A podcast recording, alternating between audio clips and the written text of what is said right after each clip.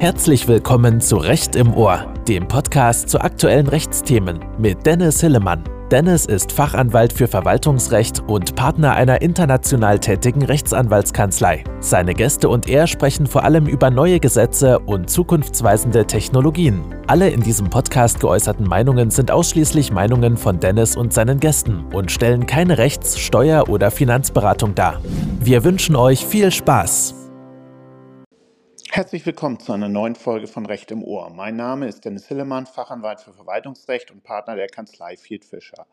Sie hören an, nachfolgend einen Auszug aus einem Webinar, das ich am 12.01.2024 zum Thema Überbrückungshilfe und Schlussabrechnung gehalten habe.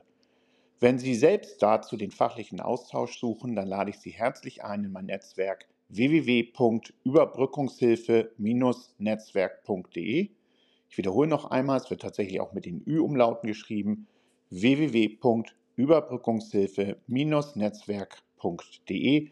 Dort können Sie sich kostenlos mit Fachkollegen und mir austauschen zur aktuellen Entwicklung bei den Überbrückungshilfen und zur Schlussabrechnung. Und nun geht es ohne Umschweife in den Webinarauszug. Ja, vielen Dank für die charmante Einleitung. Herz, äh, finde ich sehr nett. Äh, ja, meine Damen und Herren, schön, dass ich heute hier vortragen kann. In der Tat, wir machen viel Überbrückungshilfe gerade. Vorab, wer bin ich? Mein Name ist Dennis Hillemann, ich bin Fachanwalt für Verwaltungsrecht und Partner der Kanzlei Field Fischer. Field Fischer ist eine Kanzlei mit 120 Anwälten, ähm, verteilt über fünf Standorte in Deutschland. Sehr große internationale Kanzlei. Ich mache hier, bin hier der Partner, der das öffentliche Recht leitet. Ähm, und mein Hintergrund äh, für Sie auch, ähm, ich war vorher Partner in der KPMG Law. Die KPMG kennen Sie ja vielleicht aus den Überbrückungshilfen. Dort habe ich in der Anfangszeit die Überbrückungshilfen auf staatlicher Seite mit begleitet ähm, und habe dort entsprechend gesehen, was da so passiert. Und bin dann 2021 zu Field Fischer gewechselt, weil eine ganze Reihe von Mandanten von mir gesagt haben, Mensch, wir als Unternehmen brauchen da aber Hilfe. Ähm, und das passt nicht, dass du da auf staatlicher Seite dann noch mit unterwegs bist. Und deswegen bei Field Fischer dann entsprechend angedockt. Äh, ohnehin eine richtig spannende und äh, sehr nette Kanzlei. Ähm, normalerweise mache ich sehr viel Fördermittelrecht ohnehin, sehr viel EU-Beihilferecht, helfe Unternehmen, Fördermittel zu bekommen, helfe, wenn Fördermittel zurückgefordert werden und mache auch sehr viel verwaltungsprozessuale Streitigkeiten, bin also im Herzen äh, wirklich jemand, der auch gern vor Gericht ist. Ähm, Zurzeit mache ich praktisch nur Überbrückungshilfe. Wir haben jetzt ein Team von zehn Anwälten. Wir machen bundesweit Überbrückungshilfefälle, kennen alle ähm, äh, Bewilligungsstellen, gibt ein paar Schwerpunktbewilligungsstellen, auf die ich heute auch eingehe. Wir sind hier, wie gerade schon gesagt habe, wirklich äh, gefragt, ähm, weil es brennt. Ähm, wissen Sie selbst, sonst wären Sie heute nicht hier. Und ähm, wir haben dort auch über 100, äh, ich glaube, weiß gar nicht wie viel, 100 Widerspruchsklageverfahren anhängig. Äh, wir helfen bei Schlussabrechnungen mit Gutachten, wir helfen zu einzelnen Rechtsfragen, wir helfen in Korrespondenz mit Bewegungsstellen. Wir haben dort viel Wissen einerseits aufgebaut, saugen auch natürlich entsprechend das Wissen äh, aus der Praxis auf, wenn Anfragen an uns kommen.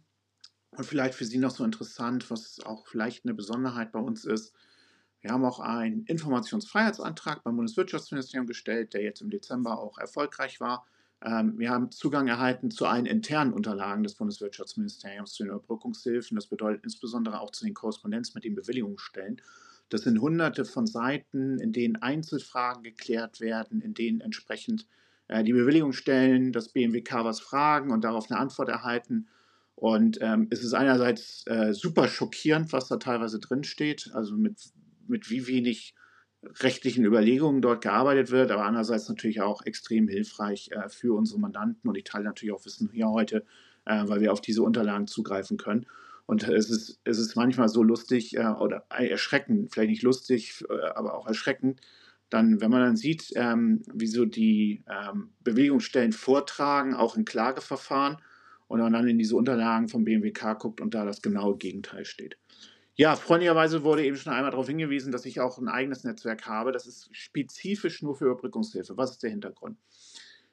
Nach solchen Webinaren kriege ich am nächsten Tag ähm, oder manchmal noch am gleichen Tag meistens so 30, 40 Anfragen allgemeiner Natur zu bestimmten allgemeinen Themen. Nicht konkreten Mandaten, sondern allgemeinen Themen bei der Überbrückungshilfe. Mensch, wie kann ich das und das machen?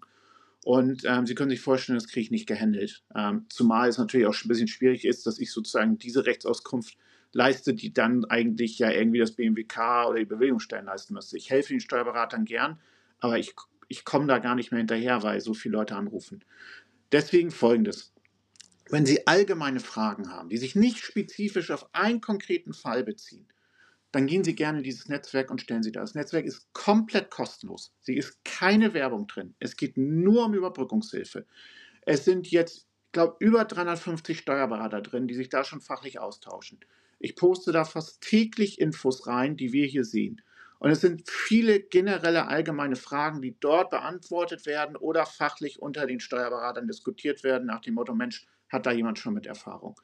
Deswegen kommen Sie da gerne rein, www.überbrückungshilfe-netzwerk.de, komplett kostenlos. Sie können auch jederzeit wieder austreten, kriegen keine E-Mails. Es ist wirklich dient allein diesem Thema Überbrückungshilfe und dient sozusagen damit, Wissen zu teilen, Erfahrungen zu teilen, ohne dass ich immer entsprechend alles ähm, generell nochmal beantworten muss. Davon unbenommen können Sie mich bei konkreten Themen, konkreten Mandatsanfragen gerne anrufen. Was ich mache, und das kann ich Ihnen hier voll versprechen, ist folgendes. Wenn Sie mich anrufen mit einem konkreten Thema, kostet das nie Geld. Ich sage Ihnen dann, ob wir dort helfen können. In der Regel bitte ich Sie, mir die Unterlagen des Falls zu checken und dann kriegen Sie eine kostenlose Einschätzung zu dem Fall und auch einen kostenlosen, wenn wir irgendwie sagen, Mensch, da können wir was machen oder helfen, einen kostenlosen Kostenvoranschlag, den Sie dann an Ihre Mandanten weiterleiten können. Das ist besser, dass Sie schriftlich haben, bevor Sie das über drei Ecken erzählen. Ähm, das kann ich Ihnen anbieten. Nur eben, wenn es um allgemeine, generelle Fragen geht, klar, am Ende des Tages, ich sage nie nein, aber ich bin Ihnen echt dankbar, wenn Sie das in diesem Netzwerk entsprechend diskutieren. Äh, ich sehe auch schon, da kommen Anmeldungen, ich lasse Sie nachher alle rein, keine Sorge. Was mache ich heute mit Ihnen? Ich möchte Ihnen am Anfang einen generellen Überblick geben, was so gerade bei den Bewegungsstellen los ist, wie die Praxis ist, wie wir sie wahrnehmen. Dann möchte ich Ihnen generell Tipps geben, wie Sie als Steuerberater damit umgehen können. Ganz kurz vorab, ich nutze jetzt immer die männliche Form. Das schließt natürlich auch die werten Kolleginnen ein. Ich hoffe, das ist für alle okay, wenn ich jetzt sozusagen für, aus Vereinfachungsgründen nur mit der männlichen Form entsprechend arbeite. Das bedeutet natürlich auch immer die Kolleginnen äh, entsprechend mit einbezogen. Dann möchte ich mit Ihnen in bestimmte Schwerpunktthemen reingehen. Das wichtigste Schwerpunktthema ist zurzeit aus meiner Sicht das Thema Unternehmensverbund. Ähm, darauf bezieht sich circa die Hälfte der Fälle, die wir hier betreuen. Da ist auch richtig Alarm, da brennt es leider richtig. Ich möchte, Sie werden heute viele negative äh, Sachen hören wahrscheinlich. Ich hoffe, Sie gehen da nicht hinterher raus und sagen, jetzt brauche ich erstmal einen Schnaps. Ähm, äh, ich gebe Ihnen auch immer Tipps, wie Sie es handeln können. Ähm, Sie wissen, Anwalt, da kommt die Praxis an, sozusagen, die negativ sind, wo man Hilfe braucht, aber das ist einfach das, was ich weiter wahrnehme. Dann gehen wir dann das Thema Corona-bedingter Umsatzeinbruch äh, entsprechend mit rein. Auch ein großes Thema. Erhöhung von Fixkostenpositionen ist heute dabei. Thema Fälligkeit. Und wenn wir es dann noch schaffen, ne, nach drei Stunden heute muss ich leider Cut machen, auch weil erstens kann ich da nicht mehr und zweitens habe ich einen Anschlusstermin. War schon super, dass wir es heute ohnehin hinbekommen haben. Aber drei Stunden bin ich raus, deswegen, Sie sehen, ich rede schnell, aber ich möchte Ihnen noch viel mitgeben. Dann entsprechend gehen wir dann vielleicht noch in Themen äh, wie Unternehmensschwierigkeiten und Rechtsschutz. Stellen Sie Fragen, stellen Sie Fragen im Chat, die werden ja dann entsprechend weitergeleitet. Ich mache es immer so, dass ich Abschnitte, wie sie hier aufgeführt sind, entsprechend behandle und am Ende des Abschnitts gehe ich dann auf Fragen ein. Wenn ich das Gefühl habe, die Frage kommt später noch einmal, dann entsprechend werde ich äh, ähm, dann sagen, Mensch, die Frage behandeln wir später, bitte zurückstellen. Und wenn ich sage, die Frage ist zu speziell, aus mal, äh, dann sage ich Ihnen gerne, melden Sie sich danach dann nochmal ähm, äh, separat bei mir. Ab und zu gibt es absolute Spezialthemen. Ähm, auch ich, der jetzt hunderte von Fällen gesehen habe, kriege jeden Tag neue äh, Themen auf den Tisch weil einfach die Welt so bunt ist. Fangen wir mal an. Wir fangen mal an, aktuelle Entwicklung und die Praxis der Bewilligungsstellen. Meine Damen und Herren, Sie wissen, Überbrückungshilfe, Schlussabrechnungen müssen eingereicht werden von den Unternehmen, die Schlussabrechnung erhalten haben. Die Frist endete am 31.10.23. Aber wenn Sie ein Organisationsprofil angelegt haben und eine Fristverlängerung beantragt haben, dann wird die Frist für die Schlussabrechnung automatisch jetzt inzwischen auf den 31.03.24 verlängert. Die Neustarthilfe ist vorher schon abgelaufen, da muss die Schlussabrechnung eingereicht werden. So. Äh, ach so, ganz kurz, die Folien haben Sie ja, oder ähm, Klaas, vielleicht kommt ihr da nochmal rein, die Folien verteilt ihr, ne? Das ist, glaube ich, für alle. Super. Perfekt. Super. Was ich nämlich nicht machen möchte, weil jetzt dann schlafen Sie ein oder spielen Angry Birds wie Herr Ramelow bei Ministerpräsidentenkonferenzen. Ich lese Ihnen nicht die Folien vor, sondern ich trage frei vor und die Folien sind nur so eine Orientierung. Na, das ist sozusagen ganz klar. Lesen Sie es hinterher in Ruhe, hören Sie jetzt lieber zu. Was passiert mit denjenigen, die bislang kein Organisationsprofil eingelegt haben und auch keine Fristverlängerung beantragt haben? Die haben Aufforderungsschreiben bekommen. Und zwar, dass bis 31.01.2024 mindestens das Organisationsprofil und die Fristverlängerung beantragt werden muss oder Schlussabrechnung eingereicht werden. Und eine äh, Ankündigung, wenn das nicht passiert, dann kommt automatisch eine ähm, Rückforderung. Dazu, wir sind im Fördermittelrecht. Diese Bedingung ist meines Erachtens total okay, eine Schlussabrechnung als Pflicht aufzulegen. Die Unternehmen müssen die einreichen. Und ich halte solche Fälle für schwer zu verteidigen später vor Gericht, wenn die Leute also keine Schlussabrechnung trotz Aufforderung einreichen und sich dann später gegen wehren wollen. Ganz kurz, was ich in den letzten Tagen in Webinaren gehört habe, das kann ich aber nicht abschließend beurteilen, ist, dass wohl die Bewilligungsstellen teilweise die Erinnerungsschreiben an Unternehmen verschickt haben, obwohl der Steuerberater längst äh, Organisationsprofil angelegt hat und Fristverlängerung beantragt hat. Ähm, können Sie ja vielleicht auch mal Feedback geben, ob Sie auch solche Fälle kennen. Na, und dieses Thema 31.01.24 kennen Sie. Dann die nächste Frage, die ja immer kommt: Mensch, äh, wie sieht es denn aus? Ähm, äh, Gibt es denn nochmal äh, eine Fristverlängerung über den 31.03.24 entsprechend hinaus? Das ist so eine Frage, die dann typischerweise kommt. Hm, sorry, ganz kurz. Das halte ich für fraglich, ähm, dass es nochmal eine Fristverlängerung über den 31.03.24 hinauskommt. Hat mehrere Gründe. Äh, einerseits hat Deutschland Berichtspflichten äh, an die EU-Kommission.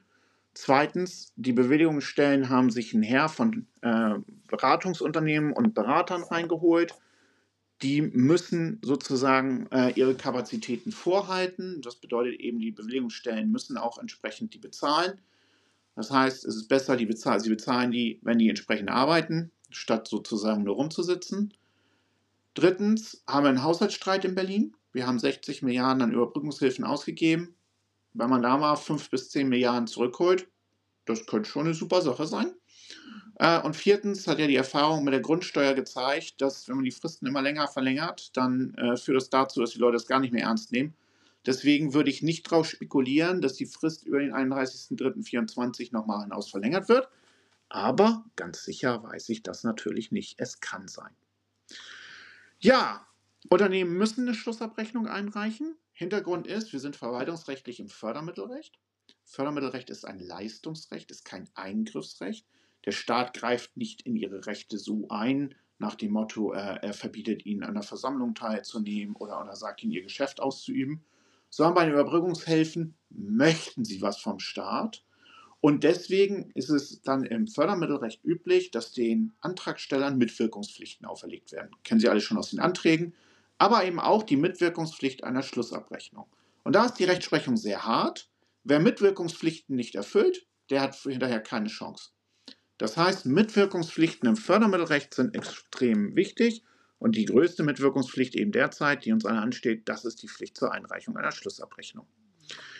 Das bedeutet auch, dass die Unternehmen die Pflicht haben, Unterlagen mit einzureichen. Kennen Sie bei großen Anträgen, dass bestimmte äh, Unterlagen schon mit eingereicht werden müssen. Dass entsprechend eine Pflicht zur Vorhaltung von Unterlagen ist und auch eine Pflicht, auf Anforderung Unterlagen nachzureichen. Diese Pflicht besteht. Und ganz wichtig vorab, die Rechtsprechung der Verwaltungsgerichte ist da knallhart. Ich muss Ihnen leider dringend raten, auch noch so unsinnige Anforderungen der Bewilligungsstellen zu erfüllen, weil die Verwaltungsgerichte, die komplett überlastet sind, äh, Klagen gerne schnell weghauen, wenn sie sehen, oh, da hat jemand eine Mitwirkungspflicht nicht erfüllt. Das ist leider echt Mist, weil wir kommen da später dazu, die Anforderungen der Bewilligungsstellen, die wir in der Praxis sind, sehen gerade, absolut absurd sind. Tut mir leid, Ihnen das schon mal sagen zu müssen. Vielleicht haben wir schon die ersten von Ihnen Erfahrung. Aber da werden wir entsprechend gleich drauf eingehen. Na, da sind so, also Sie müssen Unterlagen entsprechend mit einreichen. Bei bestimmten großen Anträgen müssen Sie auch gleich mit einreichen. Wir kommen da gleich drauf zu, was so die typischen Unterlagen entsprechend sind. Nur wichtig schon mal als Message vorab, Sie müssen die Pflicht ernst nehmen und da kommen Sie auch leider nicht so gut von weg. Was sehen wir jetzt für eine Praxis da draußen? Ja, meine Damen und Herren, ähm, ich sah, bin ein Freund deutlicher Worte und äh, die deutlichen Worte sind, die Praxis da draußen ist total chaotisch, ähm, absolut widersprüchlich und erratisch. Was meine ich mit erratisch? Ähm, wir haben hier große Anträge mit begleitet, wo es um zweistellige Millionenförderung ging. Ähm, da haben teilweise auch schon Schlussabrechnungen eingereicht. Und da kommt, das läuft so durch. Da kommen dann drei, vier Nachfragen und dann passiert das nichts und dann kommt tatsächlich da ein Schlussbescheid und alles ist gut. Dagegen erreichen mich Anfragen von Unternehmern, die haben 10.000 Euro Überbrückungshilfe bekommen und auf einmal müssen die bis ins Detail alles darlegen. Ist der Corona-Umsatzeinbruch Corona-bedingt? Sind die Ausgaben tatsächlich betriebswirtschaftlich notwendig gewesen? Es ist total krass, die gleiche Bewilligungsstelle, einerseits ein 46 Millionen Antrag läuft so durch und dann ein 10.000 Euro Antrag bis ins Detail geprüft. Es ist absolute Glaskugel, ähm, die, ich, äh, die wir da haben muss, was bei den Anträgen passiert. Gleichzeitig sehen wir aber eine harte Praxis, ähm, insbesondere in einigen Bundesländern. Welche Bundesländer stechen besonders hervor mit einer harten Praxis? Das sind auf jeden Fall Bayern mit der IHK für München und Oberbayern. Die härteste Bewilligungsstelle Deutschlands, finde ich immer wieder klasse. Ähm, der Interessenvertreter der Wirtschaft, der hier mit den Überbrückungshilfen beauftragt ist, ist gleichzeitig aus meiner Sicht die absolut härteste, und unbarmherzigste Bewilligungsstelle, die es gibt. Dicht gefolgt von Stellen wie Hamburg, Schleswig-Holstein, Hessen inzwischen stark im Kommen, waren früher relativ äh, äh, unternehmerfreundlich, das hat sich leider ein bisschen gedreht. Und äh, Nordrhein-Westfalen und die liebe L-Bank in Baden-Württemberg. Das heißt nicht, dass wir aus den anderen Bundesländern nicht auch Fälle haben. Wir haben auch, wir haben praktisch aus jedem Bundesland Fälle. Ähm, aber das sind so die Highlights, ähm, äh, muss ich ganz ehrlich sagen, der Bewilligungsstellen, die richtig, richtig hart sind. Und ich zeige Ihnen heute auf, wie sich diese Herde zeigt, aber dass Sie das schon mal gehört haben, Sie müssen leider mit einer harten Prüfpraxis rechnen und nicht mit einer, äh, nicht mit einer ähm, entsprechenden äh, gnädigen. Die härtere Prüfpraxis hat sich meines Erachtens so seit 2022 etabliert. Das kennen Sie schon von der Überbrückungshilfe 4, wo entsprechend dann äh, die Bewilligungsstellen schon deutlich kritischer waren, insbesondere zum Thema Corona-bedingter Umsatzeinbruch, kommen wir heute noch, äh, kommen wir heute noch drauf. Und diese Praxis setzt sich jetzt bei der Prüfung der Schlussabrechnung entsprechend äh, fort und bet äh, betroffen davon sind alle Branchen, die hart geprüft werden. Hotels und Gastronomie vielleicht noch ein bisschen mehr, ähm, aber das ist nur subjektive Wahrnehmung. Letztlich habe ich Mandate wirklich aus allen möglichen Branchen die hier im Fokus steht. Warum ist das so? Die gesamten Überbrückungshilfen wurden gewährt unter dem Vorbehalt der Schlussabrechnung. Und dieser, Vor und dieser Vorbehalt der Schlussabrechnung wird von den Bewilligungsstellen als Totalvorbehalt verstanden. Das bedeutet, aus Sicht der Bewilligungsstellen können Sachverhalt und Rechtslage noch einmal komplett geprüft werden und können rechtliche Meinungen der Bewilligungsstelle von früher aufgegeben werden und vor diesem Hintergrund frühere Bewilligungen als gegenstandslos betrachtet werden. Damit meine ich nicht, dass das so rechtskonform ist, ganz im Gegenteil. Ich meine nur, was das Verständnis der Bewilligungsstellen ist. Die sind der Ansicht, im Kern dürfen sie alles entsprechend tun. Das muss ich Ihnen leider entsprechend vorab mitteilen. Wie, stell, wie zeigt sich das in der Praxis? Ich habe hier einige Beispiele genannt. Erstens Thema, worauf wir heute schwerpunktmäßig eingehen werden, Unternehmensverbund. Die Bewilligungsstellen prüfen intensiv, ob ein Unternehmensverbund vorliegt und ermitteln das proaktiv mit großem Aufwand und sind der Meinung, dass sie auch frühere Ansichten zum Thema Unternehmensverbund wieder aufgeben dürfen. Das ist gerade das absolut brennendste Thema. Corona-bedingter Umsatzeinbruch, obwohl Überbrückungshilfe 3 plus und 4 gewährt wird, wird bei der Schlussabrechnung intensiv geprüft, ob tatsächlich ein Corona-bedingter Umsatzeinbruch vorliegt. Fixkosten die zunächst gewährt worden sind, werden nachträglich in Abrede gestellt. Das betrifft vor allem Baukosten, wo es dann häufig heißt, dass das nur zum Abbau eines Investitionsstaus diente. Das betrifft aber auch andere Kosten, wie etwa Marketingkosten oder Beraterkosten, letztere insbesondere kritisch, bei denen die Bewilligungsstellen auch die betriebswirtschaftliche Notwendigkeit entsprechend in Frage stellen. Das ist nicht nur, da können wir heute überall drauf ein, aber dass Sie das einmal entsprechend gehört haben. Was sind Schwerpunktthemen, die wir heute auch besprechen werden? Erhöhung von Fixkostenpositionen, kritisch. Nächstes Schwerpunktthema, Fälligkeit von Fixkostenpositionen prüfen, auch kritisch. Nächstes Thema, Unternehmensverbund, das absolut wichtigste Thema, gehen wir heute drauf ein. Dann der Corona-bedingte Umsatzeinbruch. Dann ein Thema, was leider auch massiv im Kommen ist. Rückforderungen bei November- und Dezemberhilfe wegen Überkompensation. Erkläre ich, was dahinter steckt und was da so passiert. Was sind die Gründe für, dafür, dass das alles so jetzt läuft? Also, davon, darüber spekuliere ich natürlich nur, aber ich glaube, das ist eigentlich relativ plausibel. Sie haben 2020, 2021 eine Pandemielage, Sie haben eine Bundestagswahl anstehen Sie haben die Sorge, die deutsche Wirtschaft fährt gegen die Wand, die Arbeitsplätze werden abgebaut und die Leute sind auf der Straße, was sie jetzt auch sind, aber das war damals die Sorge. Und dementsprechend war die Marschroute aus meiner Sicht, Mensch, so viel Förderung wie möglich raushauen. Auch wenn es damals schon bei den Anträgen teilweise lang gedauert hat, im Zweifel war die Marschroute, gebt das Geld. Warum? Wir haben ja die Schlussabrechnung. Und da können wir alles prüfen und da können wir das ansonsten auch rückabwickeln. Das ist, die, das ist ein Mindset gewesen, was da sicherlich mit drin steckte.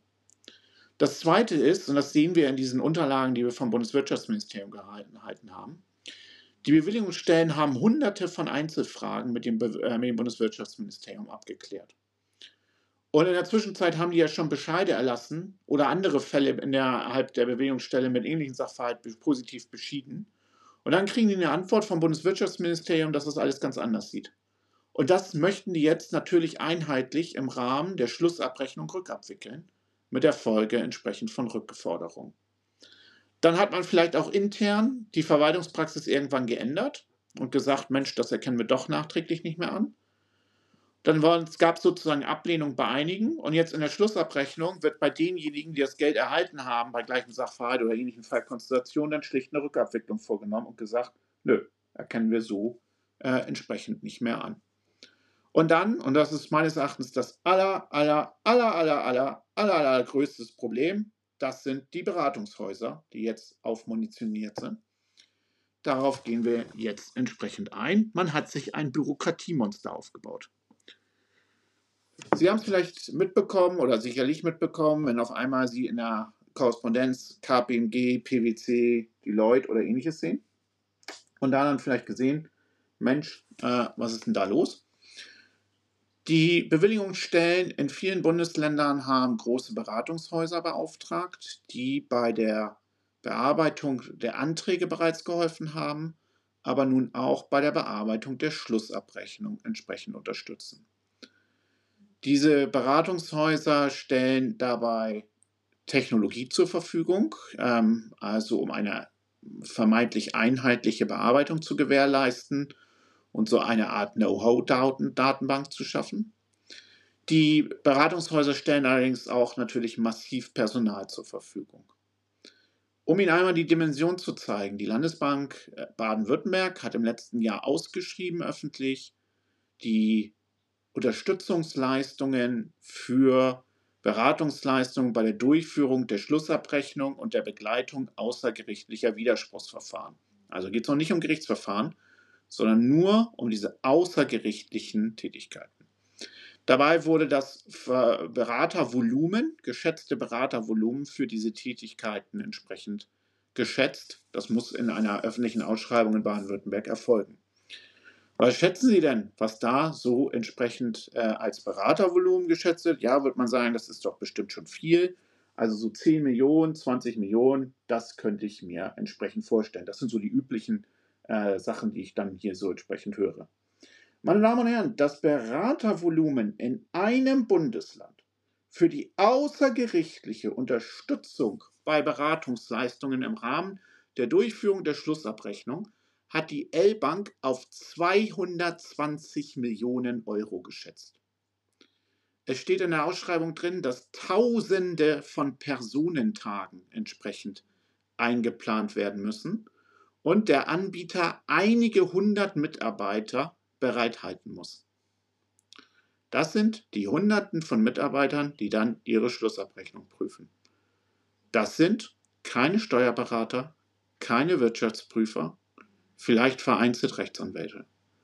Aber ich sage allen meinen Mandanten und immer in diesen Webinaren, Sie müssen sich vorstellen, auf der Gegenseite prüft die Schlussabrechnung ein 25-jähriger ausstudierter BWL-Student, der gerade in einem großen Beratungshaus angefangen hat, der ein Studium hinter sich hat, der aber vom Leben keine Ahnung hat. Und insbesondere nicht davon, wie Sie als Steuerberater arbeiten und wie die Branche Ihres Mandanten funktioniert. Das muss nicht so sein, dass es so ist, aber ich möchte Sie bitten, wenn Sie korrespondieren mit der Bewilligungsstelle, sich diese Person vorzustellen und sich dann zu fragen, ob diese Person Ihre Antwort versteht. Und wenn Sie meinen ja, dann sind Sie schon weit. Ne? Das müssen Sie sich entsprechend vorstellen. Was machen die? Die bearbeiten minutiös, mit hohem Aufwand, mit hoher Technik ihre Schlussabrechnungen ab. Und das ist meines Erachtens das allergrößte Problem. Denn diese Menschen haben verdammt viel Technik, verdammt viel Zeit, die sie nicht haben. Und das führt in der Praxis zu solchen großen Fehlentwicklungen. Eine kleine Anekdote noch dazu. Die IFB in Hamburg wird bei den Schlussabrechnungen und den Widerspruchsverfahren von der KPMG AG Wirtschaftsprüfungsgesellschaft beraten. Wenn Sie dann nicht einverstanden sind mit der Rückforderung und erfolglos ein Widerspruchsverfahren durchlaufen haben und dann Klage erheben gegen die IFB, dann raten Sie mal, wer der Prozessbevollmächtigte der IFB ist. Richtig, die KPMG Law Rechtsanwaltsgesellschaft. Das heißt, das Beratungshaus, das die Schlussabrechnung prüft und zu dem Ergebnis kommt, es muss eine Rückforderung geschehen, die, äh, die Rechtsanwaltsgesellschaft dieses Beratungshaus vertritt dann auch im Klageverfahren. Hm, ein Schelm, wer sich Böses dabei denkt. Das nehmen Sie mal äh, entsprechend mit. Aber ich würde, das ist natürlich alles rechtlich in Ordnung und ich würde da gar nichts äh, entsprechend unterstellen. Ähm, aber es ist sicherlich ein bemerkenswerter Punkt. Das führt dazu, dass diese Menschen, wenn sie ihre Anträge prüfen, gar nicht verstehen manchmal, was da so los ist bei den Schlussabrechnungen, was das für eine Branche ist, warum das branchenüblich ist und warum auf einmal so ganz komische Nachfragen kommen, die scheinbar überhaupt nichts mit ihrem Einzelfall zu tun haben. Das ist einfach die Logik, wie das aufgebaut ist. Jetzt kommen wir zu dem Thema, wo Sie das erste Mal Schnappatmung bekommen. Was wird denn so angefordert? Was sehen wir in der Praxis? Insbesondere bei Schlussabrechnungen mit Beträgen im sechsstelligen Bereich. Also Klassiker, die BWAs der Jahre 2019, 2020, 2021, 2022, manchmal auch von Vorjahren, werden typischerweise entsprechend angefordert. Nächster Klassiker, Jahresabschlüsse. 2019, 2020, 2021, auch manchmal schon 2022, manchmal auch der Vorjahre, Jahresabschlüsse, absolutes Klassiker. Dann, womit Sie fast bei allen Anträgen rechnen müssen, Miet- und Pachtverträge werden angefordert. Die sollten Ihre Mandanten also bereit haben und sauber haben. Dann bei Umbaukosten die Handwerkerrechnungen. Hygienekonzepte mussten Sie ohnehin vorlegen. Da wird aber manchmal nachgefragt, ob das aktualisiert wurde gegebenenfalls Sachverständigenabnahmen von den äh, geleisteten Arbeiten, um entsprechend sicherzustellen, dass die Arbeiten tatsächlich erfolgt sind, werden dann Sachverständigenabnahmen gefordert. Ja, hier steht noch drauf Rechnung großer Fixkostenbeträge. Ah, Sie sehen, das habe ich Anfang der Woche gemacht. Da war mir noch bekannt, nur bekannt, dass große Fixkostenbeträge die Rechnung angefordert werden. Inzwischen habe ich gelernt, für Niedersachsen, die N-Bank fordert alle Rechnungen an, selbst bei Schlussabrechnungen über 3000 Euro. Sie fordert selbst Telefonrechnungen an und Portokostenrechnungen. Und fordert bei Telefonrechnungen eine Bestätigung, dass alle auf der Telefonrechnung aufgeführten Telefonate einen äh, betrieblichen Hintergrund hatten. Tja, was fällt, da fällt einem nichts mehr äh, entsprechend zu ein. Ich habe ja einen Steuerberater, der hat mich letzte Woche angerufen. Der vertritt einen großen Reiseveranstalter, zweistellige Millionenförderung. Klar, das ist viel Geld. Ist auch alles okay, das zu prüfen. Da haben die alle Rechnungen angefordert. Und jetzt beim großen Reiseveranstalter, das sind tausende von Vorgängen, sowohl mit Kunden wie mit Hotels, Flug. Äh, der, der sagt, er kann seine Kanzlei zumachen, äh, wenn er das alles aufbereiten muss. Die haben es mir ja noch aufgefordert, dass er das auch noch alles ordnet, ähm, mit, mit Nummern versieht, etc. Das ist irre. Es ist absolut, absolut irre hoch 85. Tut mir leid, so ist die Praxis. Ich kann es nicht ändern. Habe ich mir nicht ausgedacht. Sprechen Sie mit dem Politiker Ihres Vertrauens. Ja, und dann können alle möglichen bunten Nachfragen kommen ähm, zur Frage, warum Betriebskosten betriebswirtschaftlich notwendig sind, ähm, warum der Umsatzeinbruch wirklich Corona-bedingt sind. Kundenlisten haben wir schon gesehen, die angefordert werden. Ähm, Verträge zu Beratern. Berater sind ganz kritisch gesehen, Beraterkosten ähm, zum Marketing warum das Marketing notwendig war, ob das Erfolg hatte, ähm, wann denn die Homepage, äh, die sie mit dem Digitalisierungszuschuss äh, entsprechend umgesetzt haben, wann die denn online ging, wie die funktioniert. Also es gibt, es gibt nichts, was es nicht gibt, was da angefordert wird. Stellen Sie sich drauf ein. Habt ihr Themenvorschläge? Wollt ihr Gast einer Folge sein? Dann schreibt Dennis einfach auf LinkedIn oder auf Xing. Er freut sich von euch zu hören. Bis zum nächsten Mal bei Recht im Ohr.